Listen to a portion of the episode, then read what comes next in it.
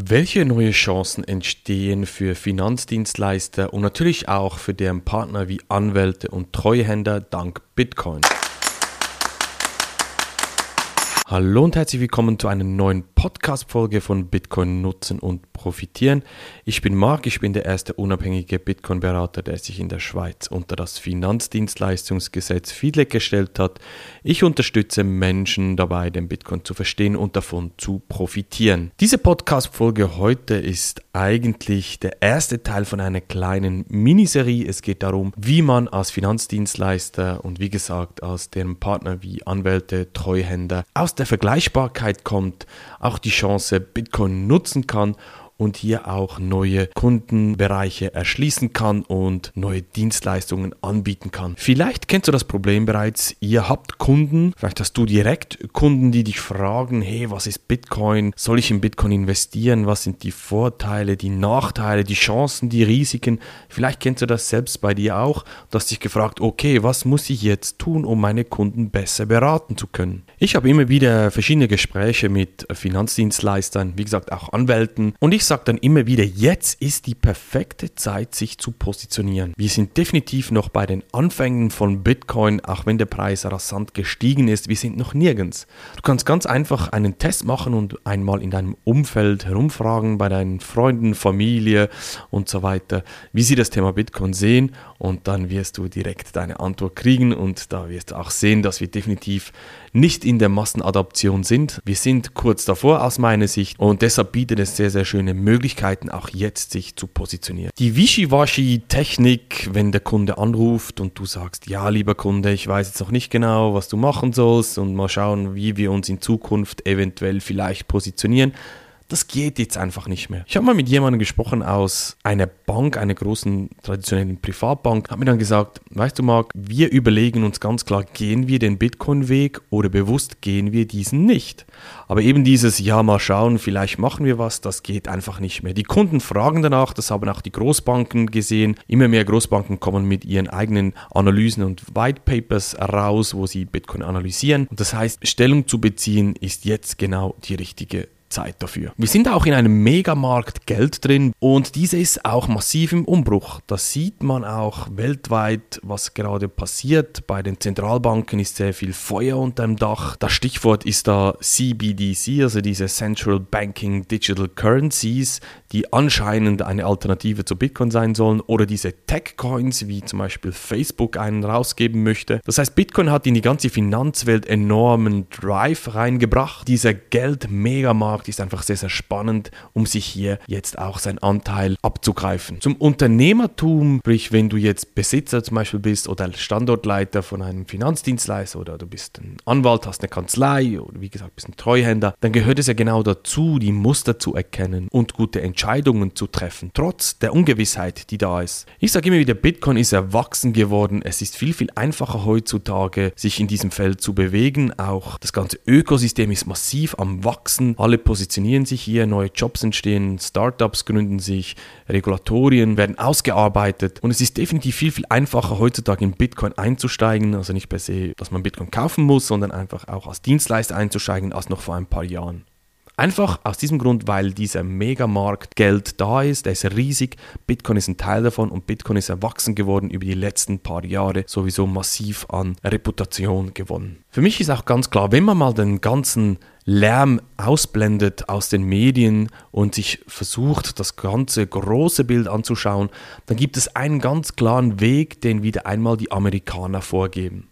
Das große Spiel ist Amerika gegen China und wenn man mal schaut, was die Amerikaner wirklich machen, dann sieht man, dass die sich jetzt positionieren. In den letzten Wochen ist massiv viel gelaufen in Amerika. Ich habe letztens auf LinkedIn so einen Post abgesetzt, wo ich genau auf die Argumente eingehe. Das heißt, wenn du dich auch mit mir vernetzen möchtest, ist da LinkedIn einer der besten Orte, wo du mich findest. Aber was machen die Amerikaner genau? Oder was habe ich, was meine ich genau damit? Nehmen wir nur einmal Jerome Powell, der Präsident der Fed in Amerika, Zentralbank, der ebnet jetzt gerade den Weg für diese Central Banking Digital Currencies der Zentralbank. Viele meinen, das sei eigentlich das Todesurteil für Bitcoin, ist es definitiv nicht. Das heißt, es ist einmal wichtig zu verstehen, was genau die Unterschiede sind zwischen diesen zwei Ansätzen ansetzen. Aber das ist einer, der Jerome Powell, der den Weg ebnet. Dann sieht man, dass immer mehr Politiker in ranghohe Positionen kommen. Also Politiker, die Bitcoiner sind, die Verfechter sind von Bitcoin. Ich glaube, das passiert auch nicht aus Zufall. Dann sieht man zum Beispiel, dass in Texas die Regularien vereinfacht werden, damit das Mining in Amerika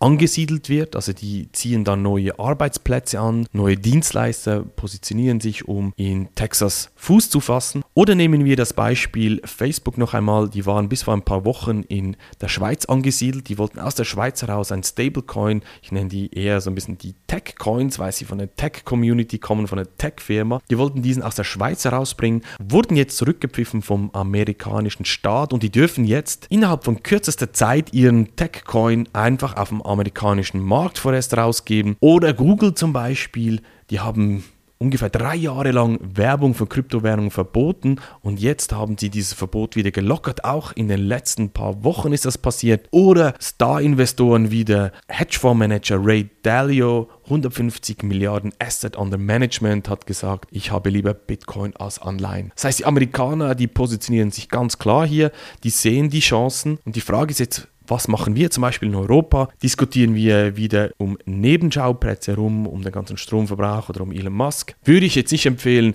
Wie gesagt, jetzt sind die Chancen da, sich zu positionieren als Finanzdienstleister, Anwalt oder Treuhänder. Wie gesagt, das ist der erste Teil von einer ganzen Serie. Und im zweiten Teil werde ich dann auf die Chancen und natürlich auch auf die Risiken eingehen, die es zu beachten gibt, wenn man Dienstleistungen in diesem Bereich anbieten möchte. Ich werde dann auch noch in einem dritten Teil genauer darauf eingehen, also konkrete Beispiele geben, welche Dienstleistungen man zum Beispiel anbieten kann. Wichtig ist einfach, dass man alles mal vergisst, was man aus den Zeitungen oder aus den Nachrichten gelesen oder mitbekommen hat. Man muss seine eigene Meinung bilden, sich weiterbilden und sich vor allem auch Unterstützung holen von jemandem, der diese Szene kennt.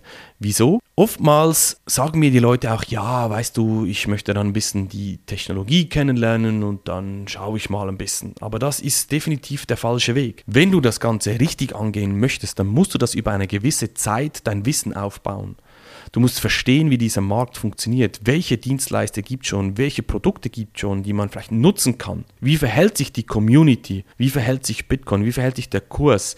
Wie geht man mit gewissen Nachrichten um? Weil all diese Fragen, die kommen dann von den Kunden wieder zurück und da musst du einfach über eine gewisse Zeit dein Wissen aufbauen und auch Praxiserfahrung sammeln. Das musst du jetzt nicht mit mir machen. Du kannst ja auch andere Unterstützung holen von jemandem, der sich sehr, sehr gut auskennt in diesem Markt. Wichtig ist einfach, dass man das notwendige Rüstzeug an die Hand bekommt, um die Kunden dann schlussendlich richtig beraten zu können. Die Chancen sind die eine Seite, aber auch die Risiken verstehen. Oder Technologie, das ist wichtig ja auch zu verstehen, weil die Leute fragen natürlich auch nach, ja, was ist jetzt genau mit dieser Blockchain, was hat das damit zu tun? Das ist wichtig, dass man das auch versteht. Wie ordnet man Bitcoin ein im Verhältnis zu diesen Zentralbanken, Projekten, die da kommen, diese CBDCs oder eben auch, wie verhält sich Bitcoin gegenüber anderen Kryptowährungen, wo sollte man investieren, wo sind die Chancen und wo sind die Risiken. Zum Abschluss möchte ich nochmal ganz klar sagen, wichtig ist, raus aus der Vergleichbarkeit zu kommen, sich gegenüber der Konkurrenz abzusetzen, neue Dienstleistungen anzubieten, neue Wege zu gehen, diese Chancen zu nutzen. Jetzt ist die Möglichkeit super, sich zu positionieren. Man muss einfach das ganzheitliche Bild verstehen und somit an diesem Megamarkt Geld, Bitcoin partizipieren zu können. Wenn du jetzt mit mir über dieses Thema sprechen möchtest, dann geh doch auf meine Webseite www.marksteiner.tech, kannst dir dort ein kostenloses Erstgespräch bei mir buchen und dann schauen wir, wie wir dich, deine Firma, dein Team weiterbringen können. Wir hören uns im zweiten Teil dann von dieser Podcast-Serie wieder. Mach's gut, dein Marc. Tschüss.